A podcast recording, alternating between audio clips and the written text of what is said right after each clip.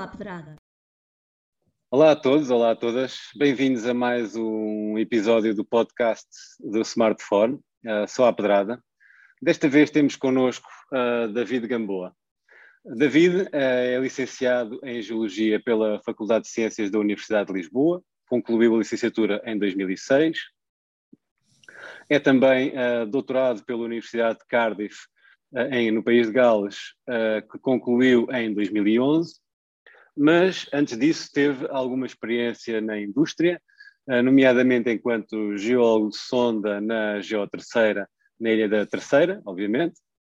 Depois passou para a, a indústria dos petróleos e trabalhou enquanto mudlogger uh, no Mar do Norte.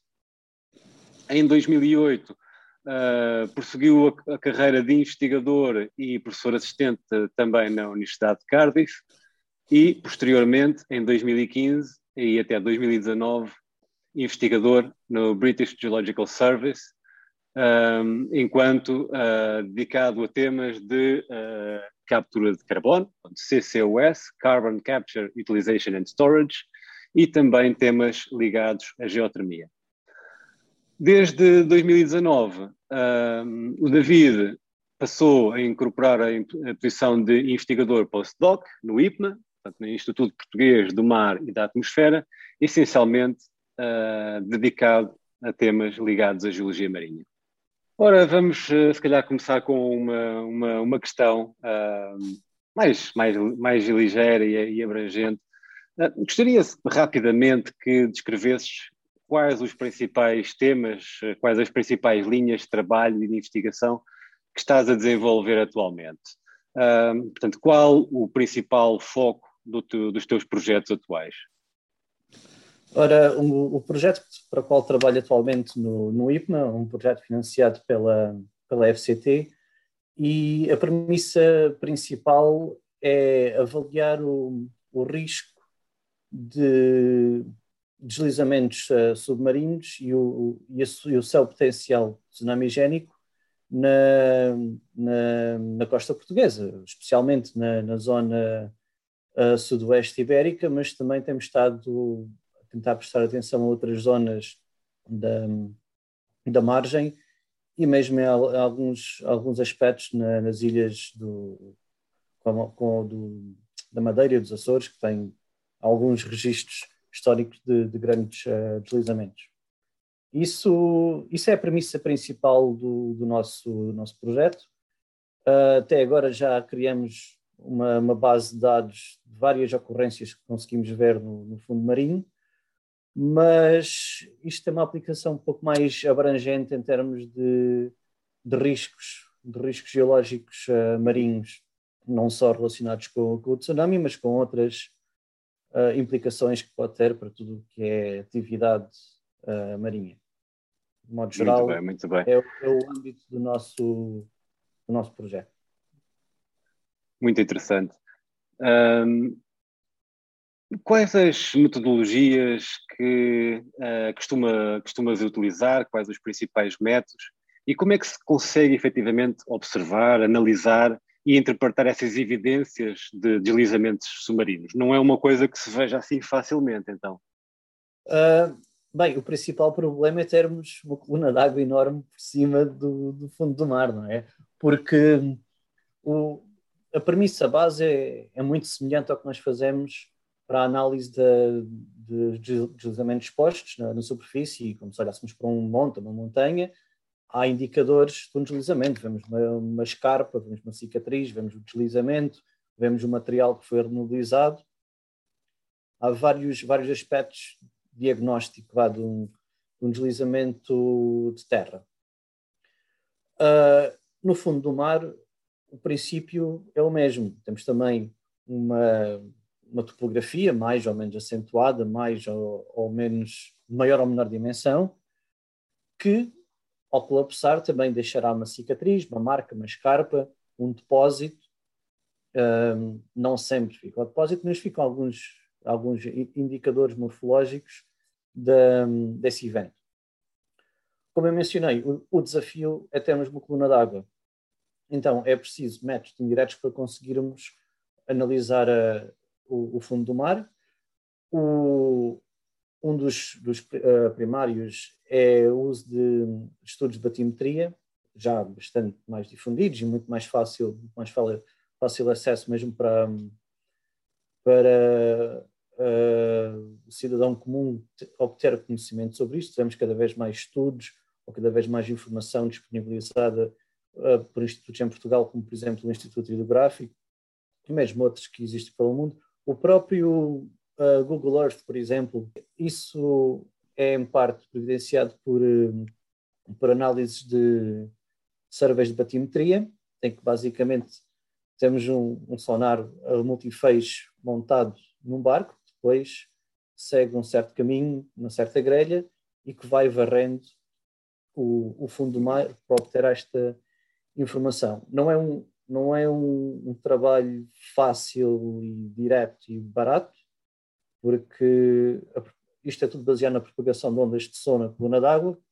O resultado é sujeito a diferentes artefactos por causa da refração do som, que implica também um conhecimento no, processamento do, dos dados e a limpar erros, tentar obter um, a maior uh, fidelidade de, fidelidade de morfologia possível.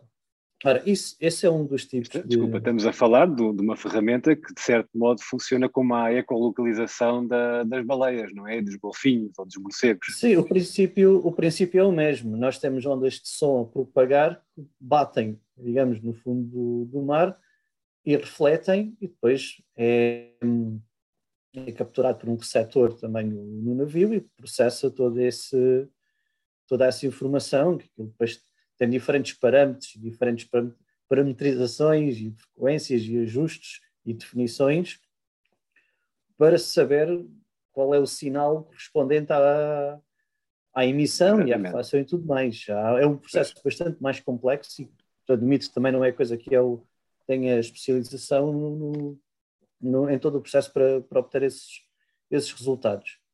Esse, essa é uma, é uma, uma ferramenta crucial para percebermos a morfologia moderna do fundo do mar. Uh, quando digo moderna, o moderno pode estar um pouco desatualizado porque depende sempre da data em que foi feito o, o survey, seja o varrimento com, com, com batimetria.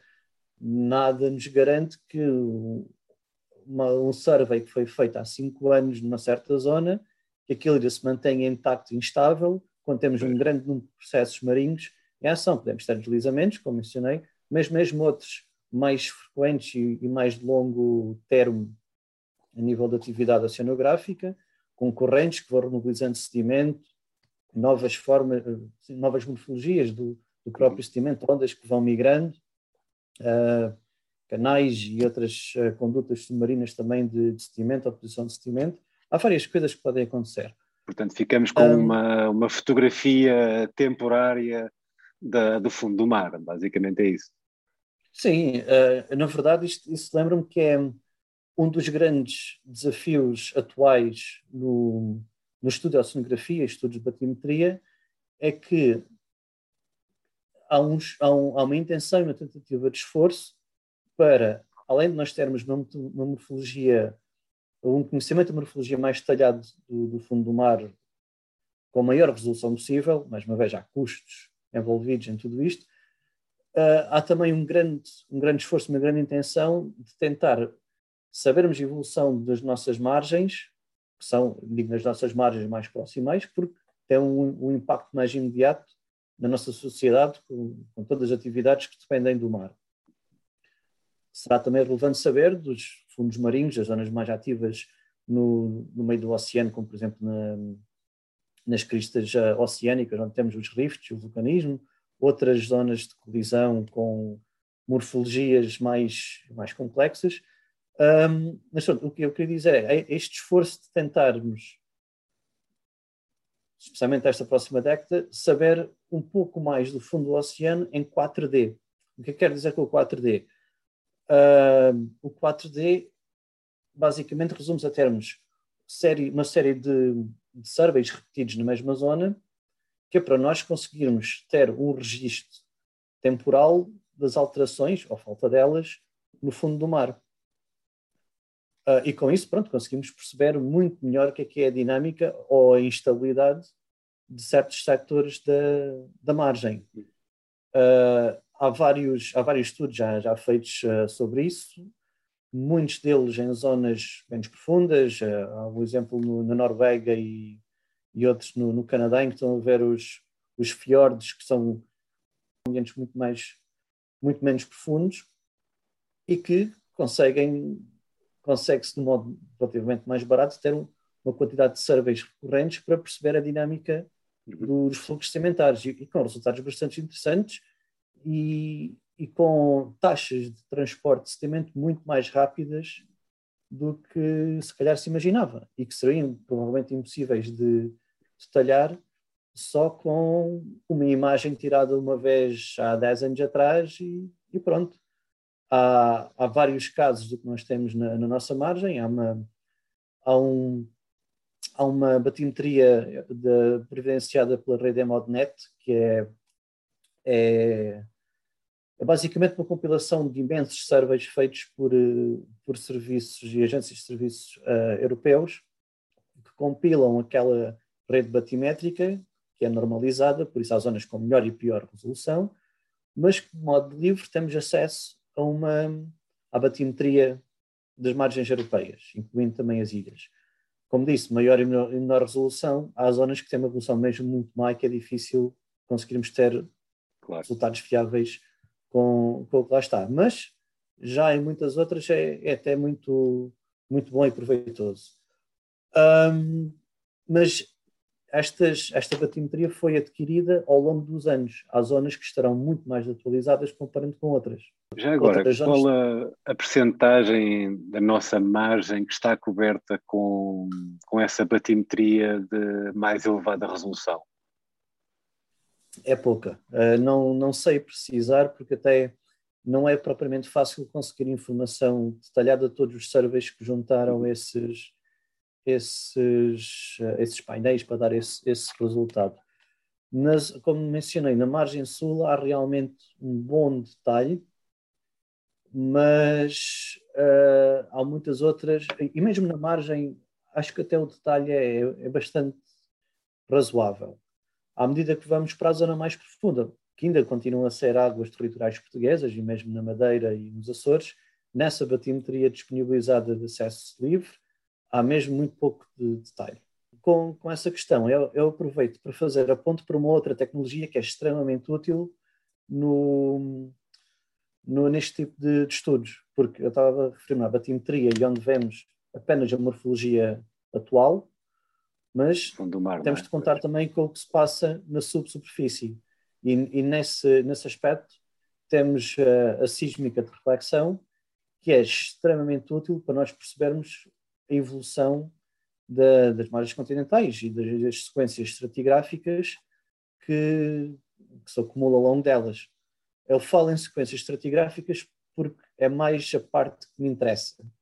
Porque, por exemplo, quando tivemos um, um perfil sísmico de uma, de uma margem continental, por norma temos o que em inglês se chama o basement, em português acho que é o soco cristalino, que são as, as rochas mais duras, que sismicamente são, têm muito pouca resolução, quanto muito vê-se os limites, às vezes alguns blocos movimentados com falhas e afetados por tectónica, e depois temos as camadas sedimentares por cima.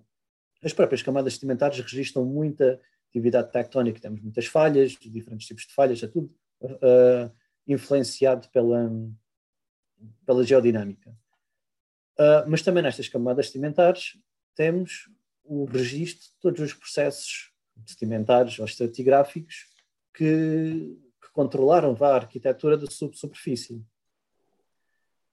Isto leva também à, à, introdução de um outro método de investigação em geologia marinha, que é a sísmica de, de reflexão. E isto é, de certo modo, crucial para nós percebermos qual é a evolução das margens continentais e percebermos qual é a arquitetura estratigráfica do que está abaixo da superfície e que registra toda, todo o historial, ou quase todo, ou o que é possível nós uh, observarmos e interpretarmos do historial de evolução da margem, tanto a nível, a nível tectónico, como a nível estratigráfico e sedimentário, toda a interação destes, destes processos.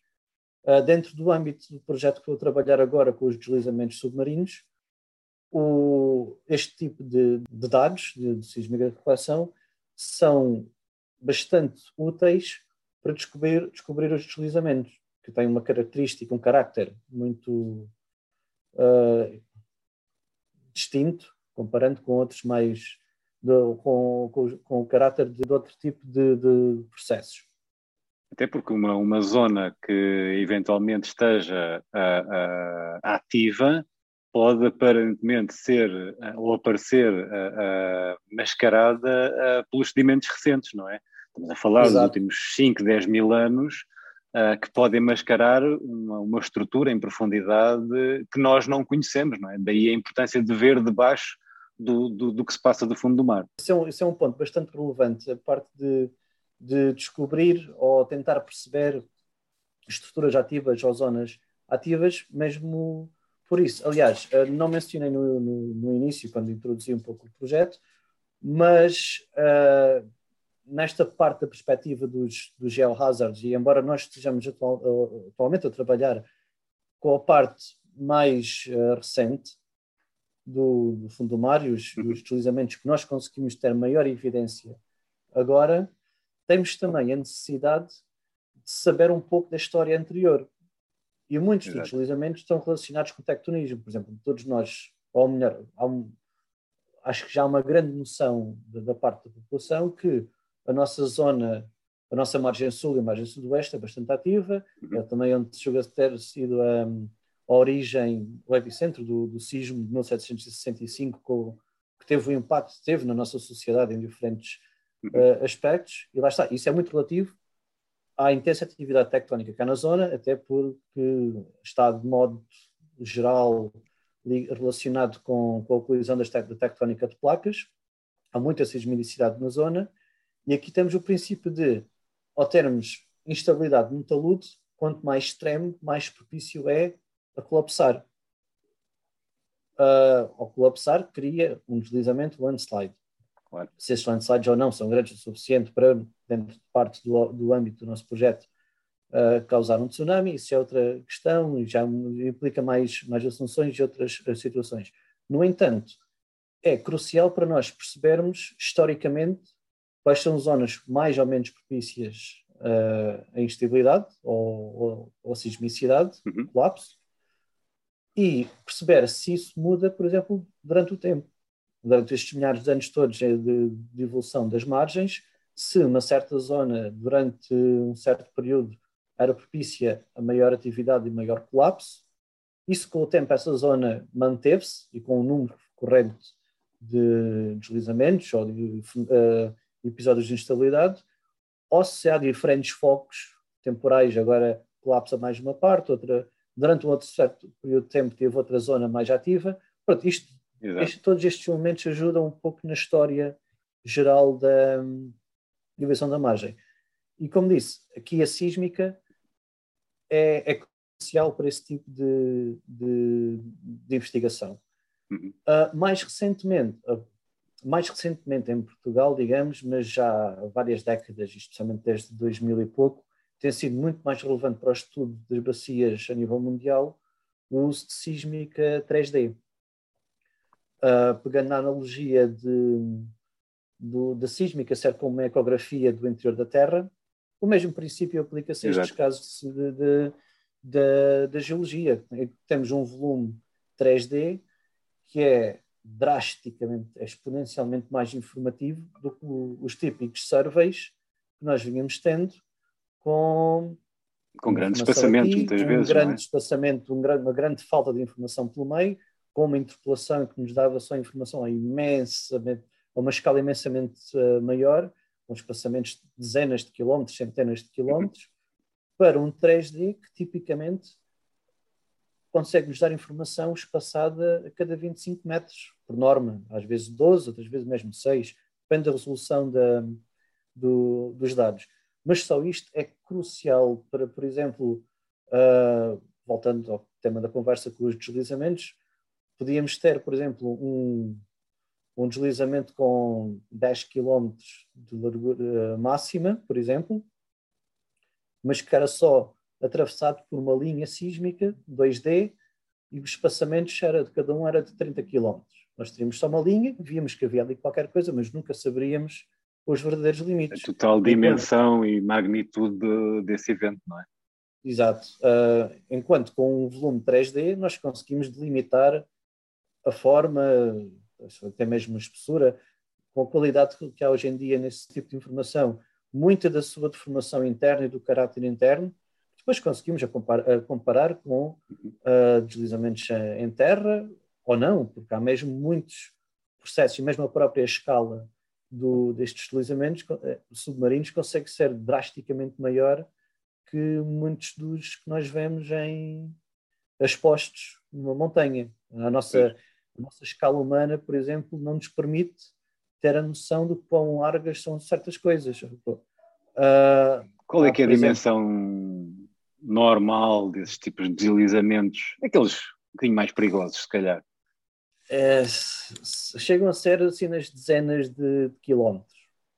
Imagine-se que há vários casos, há casos na, na margem, na margem de, de, Portugal em que realmente um, a extensão de 20 quilómetros facilmente, ou, ou, mesmo, ou mesmo mais que isso, 30, então, 40. O que estás a ah, dizer é que de facto é um problema que temos que considerar, que devemos estar alerta e, e não só uh, associados a, a, a, movimentos tectónicos, não é? mas também a deslizamentos, uh, segundo sei, associados a, a edifícios vulcânicos, a, outras, a outras fontes, não é? Podes falar um bocadinho sobre sim. isso? Um, isso, isso, isso, isso, abre um bocado o, o leque de, em vários estudos. Agora tenta-se tenta ser um, um pouco mais assertivo mas uhum. tipicamente é, é, muitos artigos, dá, dá, um, uma década ou duas, uh, vínhamos ali, ok, há um deslizamento, ou estuda-se uma zona com deslizamento, uh, e foi um evento assim, evento assado, grande, pequeno, etc. Motivos, ok, o que é que, o que, é que levou a que isto ocorresse? Há aqui duas coisas principais. Um, que são os, um, os, os fatores cumulativos que podem levar à instabilidade. E estes fatores cumulativos podem demorar muito tempo, ou, ou, ser, ou, ou estar em ação durante muito tempo, até que depois há um, um evento mais instantâneo que pode fazer com que o colapso ocorra.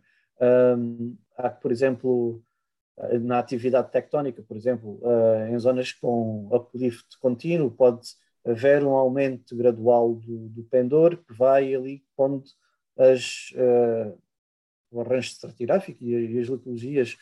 Criando uma instabilidade, mas não atingindo a ruptura, não é? Exato, ela está ali perto, às vezes começa-se a ver aquelas, aquelas uh, os cracks, aquelas fendas que começam a abrir, como por exemplo temos já alguns taludes, pode ser um pouco por, eh, por isso, uh, pode também ser a própria ação da, da gravidade, o peso vá, nos sedimentos, também temos uma coluna d'água, temos sedimentos empapados em água, pode com o próprio peso tender a começar a, a movimentar, temos o efeito de fluidos na subsuperfície e a pressão de fluidos na subsuperfície, por exemplo, que também é, é, é um fator uh, comum, não só, não só propriamente de gás ou coisas pressurizadas, mas na própria, própria percolação de águas em algumas, em algumas camadas diferenciais, pode levar a que, a, que, a este cenário vá mais, mais propício à, à catástrofe. Depois o trigger pode, por exemplo, ser o sismo, que são até dos triggers mais comuns ou mais, ou mais conhecidos. Uh, outra coisa que também, que também é relevante mencionar é uh, as variações do nível do mar. Ok, não é uma coisa que consigamos perceber no modo mais instantâneo, em que nós temos uma, por exemplo, um talude estável a contar com uma, uma coluna de água de X, mas que por algum motivo houver um, uma descida relativamente rápida mais uma vez à escala geológica, da, do nível do mar, podem, pode fazer com que haja variações na pressão interior dos sedimentos e que tendem a expandir, baixar a pressão, a expansão e colapso. Isto também se associa, por exemplo, a margens com gás, onde temos hidratos de metano. Os hidratos de metano são também uh, considerados como um dos principais fatores de risco que haja, haja grandes variações uh, não só de coluna d'água, mesmo térmicas, por exemplo, o permafrost a derreter, que é uma coisa que, tem preocupado muita gente e que temos o, temos o efeito que, é que era uma camada gelada que começa a derreter e a perder aquela coesão. Temos agora mais o potencial de libertar todas as jogadas, não é? Mais. E, e pronto, isso, este, a questão dos hidratos também liga um pouco à questão das alterações climáticas e o quanto isso pode afetar o oceano, ou mesmo a superfície do, do oceano e toda a relação que há de, entre os sistemas geológicos. Mas isso é uma parte mais complexa. Exato. Portanto, agora como estamos a falar um pouco do, dos riscos, não é? Uh, uh, falámos de como, uh, quando, como se consegue estudar estes eventos, a, a sua expressão, quer no fundo do mar, quer na subsuperfície, mas a razão por que isto se faz é porque existe risco associado, não é? a maior tenho, parte tenho... das vezes nós nem notamos que eles estão a acontecer, mas acontecem. O, se não houvesse uma, uma, uma causa maior para fazer isto, assim, há muita coisa que podemos tentar fazer pela nossa curiosidade, é verdade. Mas neste caso, sim, temos aqui um, uma situação mais, mais danosa e, economicamente uh, significativa, porque é assim, falei agora, o, o risco de tsunamis uh, gerados por um landslide. Ora, na nossa margem temos esta um, perigosidade inerente, ouvimos falar já imensas vezes de tsunamis e dos sismos e tudo mais, Uh, aqui o princípio seria o mesmo. Né? Imagine-se, para, para haver um deslizamento grande o suficiente, e alguns que podem causar assim ondas com, de acordo com os modelos que, que se têm feito, uh, alturas de onda de cerca de 10 metros, que já seria assim um impacto muito significativo em muitas zonas uh, costeiras. Pois, se, se ocorrer perto de uma zona costeira habitada, aí sim pode ser um problema, não é? Sim, e, mas, mas não só, isto não, não é só estudar landslides, para tsunamis. Próprio, os próprios deslizamentos são um risco para qualquer infraestrutura submarina. Isto teremos nas zonas mais costeiras, nas zonas mais de plataforma, mesmo no talude e mesmo mais no, no oceano mais profundo. Uhum. Uh, é assim, um deslizamento pequeno, relativamente pequeno, numa zona profunda, não nos vai criar um tsunami e pôr a população em risco, mas vai criar risco para infraestruturas humanas. Ou seja, nas zonas proximais, por exemplo, qualquer infraestrutura que se ponha, no, no fundo oceânico temos os cabos submarinos. Ah, Nós estamos agora aqui a falar, talvez graças à ação dos cabos submarinos, em que permitem uma comunicação muito mais rápida e maior de pessoas através do mundo. Muita da comunicação, não só comunicação, mesmo uh, cabos de energia submarinos, cada vez mais temos muito mais cabos espalhados pelo, pelos fundos oceânicos. E, e na nossa costa, bem, uh, há vários cabos que ligam a Europa para, para as margens da África, tanto através da zona ali de, Gibraltar e, uhum. ou mesmo noutras. Eu não tenho a certeza quais são os caminhos exatos dos cabos, e até porque deve ser uma informação algo restrita e de alto valor sensível, uh, alto valor secretivo. Mas, por exemplo, não é nós sabemos que os cabos têm de ir vá de Portugal, e até acho que há vários que saem de Portugal, têm de ir vá da zona central de Lisboa para a Madeira e para os Açores e mesmo para o Sul. E mesmo se procurarmos de internet, assim, caminhos gerais de redes de cabos, encontra-se isso. Uh, no entanto, olhando para o trabalho que nós fizemos, é assim, é impossível, ou praticamente impossível, os cabos passarem por uma zona onde não tenhamos observado deslizamentos. Isto depois é um bocado de gestão do, de gestão do risco temos de perceber as zonas mais propícias para deslizamentos e quais são as zonas que, ok, se calhar aqui não há tanto risco ou conseguimos, ou, ou mesmo que haja, isto é uma outra perspectiva, uh, ou mesmo zonas onde seja impossível evitar esses deslizamentos, é tentar perceber qual é que terá colapsado há menos, há menos tempo.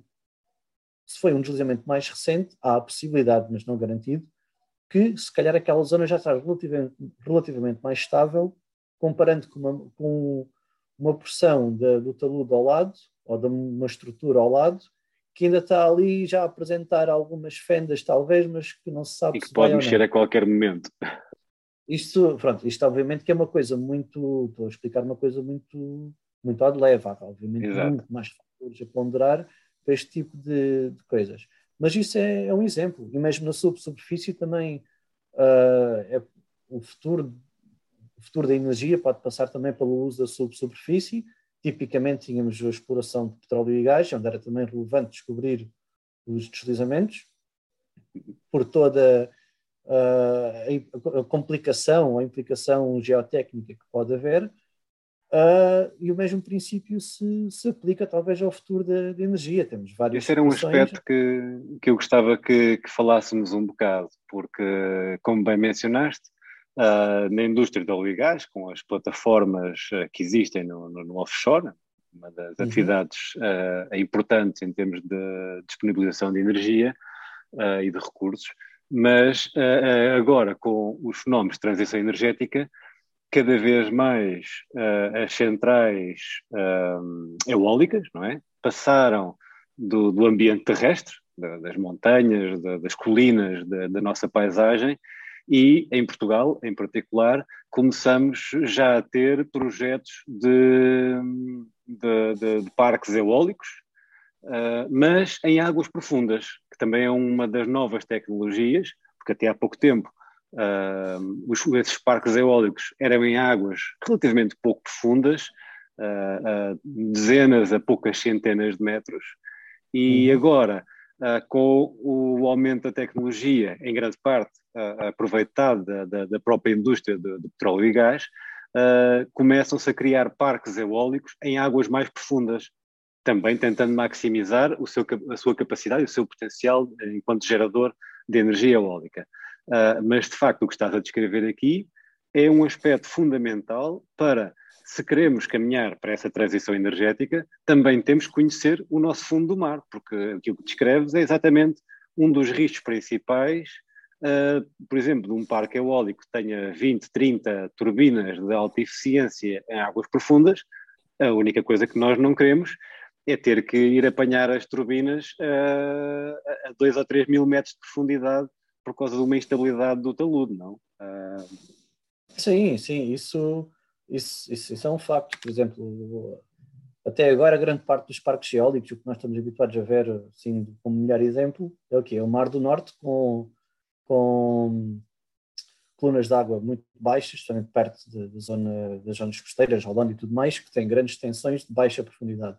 Sim, há muito mais. Um, há, tem havido muito mais desenvolvimento da tecnologia para as, para as mega turbinas, coisas mesmo muito grandes, flutuantes, tanto para aplicação nessas zonas mais, mais, mais típicas, mesmo mais baixa profundidade, e sim, aplicação para zonas mais profundas, de, de, de profundidade, mais alta profundidade, que também têm, chegam a ter um potencial eólico bastante maior por, por todo o tipo de, de clima que, que, que, apanham e que conseguem captar.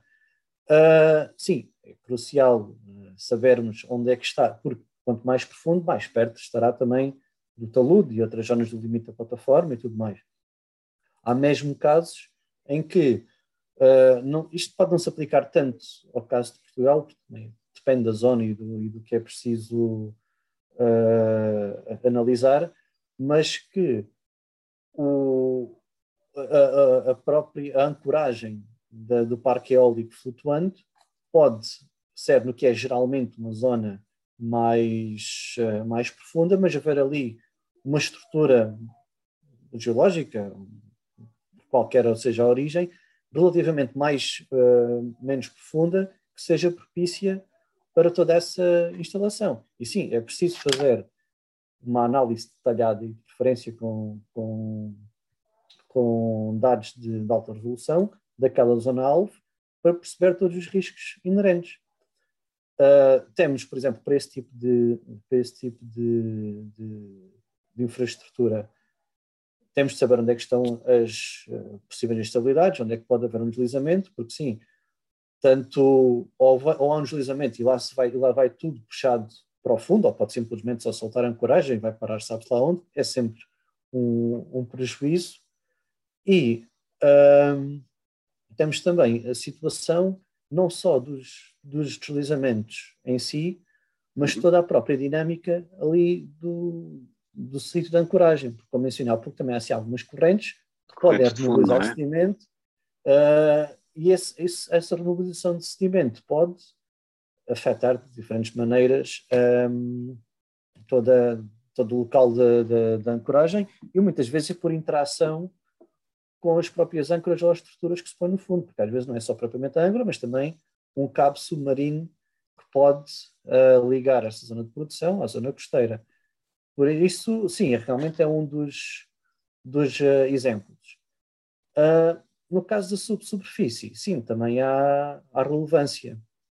Um, por exemplo, cada vez fala-se mais do, da sequestração de dióxido de carbono na subsuperfície e também do ar comprimido e, e, e armazenamento de hidrogênio e mesmo os próprios, o próprio armazenamento de gás na subsuperfície, com diferentes tipos de, de características geológicas, é certo, mas o princípio também é muito semelhante ao, ao que eram os riscos da indústria de exploração de hidrocarbonetos, porque a superfície é como é, depois mudamos talvez um pouco o fluido. a parte boa, por exemplo, de, de usar estes reservatórios de um modo, não digo mais artificial, mas um bocado mais decidido por nós, digamos assim, é que potencialmente há uma área muito maior e utilizável do que era apenas um reservatório natural de acumulação de hidrocarbonetos. Há imensas formações capazes de armazenar fluido, uh, como se fosse como CO2 ou hidrogênio ou o que for, que não, não tem interesse económico porque não há ali petróleo ou gás. Mas, se houver um potencial interesse económico do seu uso pelas suas capacidades, uh, propriedades de porosidade e permeabilidade, já há ali, ao fim e ao cabo, um recurso potencial. E, de certo modo, também evitando a proximidade com zonas urbanas, ou industriais, ou agrícolas, daí a possibilidade de olhar para o, para o mar, para o nosso mar, que são muitos, muitos quilómetros quadrados, uh, uh, com, com bastante potencial, não é? Portanto, ter eventualmente estruturas uh, ligadas à transição energética, mas que não causem um impacto direto para, para as populações, que é sempre uma limitação, não é? Sim, e, e uma das questões de, de, de, aproveitar os recursos no, no, offshore é mesmo essa, é a parte legal. Há imensos casos também em, em países que têm olhado para estas problemáticas já há mais tempo, e obviamente estará num, uhum. num ponto mais avançado, em que esse é mesmo um dos pontos. No offshore não é preciso perder anos com disputas de propriedade e quem tem e quem não tem para encontrar o proprietário, depois o quer vender ou não quer vender. Isso é uma questão à parte. É mais caro também, não é? Sim, também é mais caro. Há sempre vários. Há, vários há um balanço complicado de fazer no meio disto. Uh, mas, e, mas não só. Uh, nós dizemos, dizemos isso assim, mas objetivamente, se formos, se formos avaliar, um, as sequências sedimentares offshore têm, na verdade, mais potencial porque têm observatórios muito maiores e mais extensos de, deste tipo de, de formações. Devem ser mais contínuos, porque também o que nós temos em muitas áreas de Portugal está tudo escavacado, ou são rochas demasiado antigas, é tudo um bocado mais, mais erudido, enquanto no ambiente marinho tende a acumular muito mais uh, sedimento. Muito bem. Uh, caminhamos para o final uh, desta conversa. Uh, temos aqui uma, uma pergunta que neste caso seria a curiosidade do David. Vou-te dar um, uns segundinhos para pensar como é que, qual é que é a tua curiosidade neste momento? Minha curiosidade isto é um bocado clichê, claro, mas coisas do mar, em termos de história e tudo mais. Pronto, tento integrar um pouco na comunicação de ciência e visualização de, de visualização de informação, informação científica no modo mais simples, menos complexo, não só para cientistas. Uh, pensando nisso também, há uma parte que eu há uns anos queria tentar começar a envolver mais de investigação, mas nem sempre é fácil, que ao fim e ao cabo é um, um assunto já muito batido hoje em dia, na poluição de plásticos e microplásticos e tudo mais, que há muito trabalho a ser feito e mais fácil de perceber na distribuição uh, à superfície, ou, ou não sei, zonas menos profundas, mas ainda há muito por saber no oceano profundo qual é o verdadeiro impacto no oceano profundo de, de, de poluição antropogénica. E eu digo os plásticos, mas realmente é para tudo um pouco. A mesma coisa também quando é o, as questões do carbono, há, dif, há diferentes coisas que podemos, ou que se podia tentar mitigar em termos de, de emissão. Mas, e de impactos. Tá. Ok, David, muito obrigado por esta excelente conversa.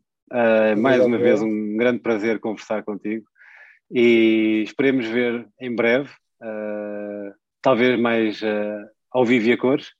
E muito obrigado e, e até breve. obrigado.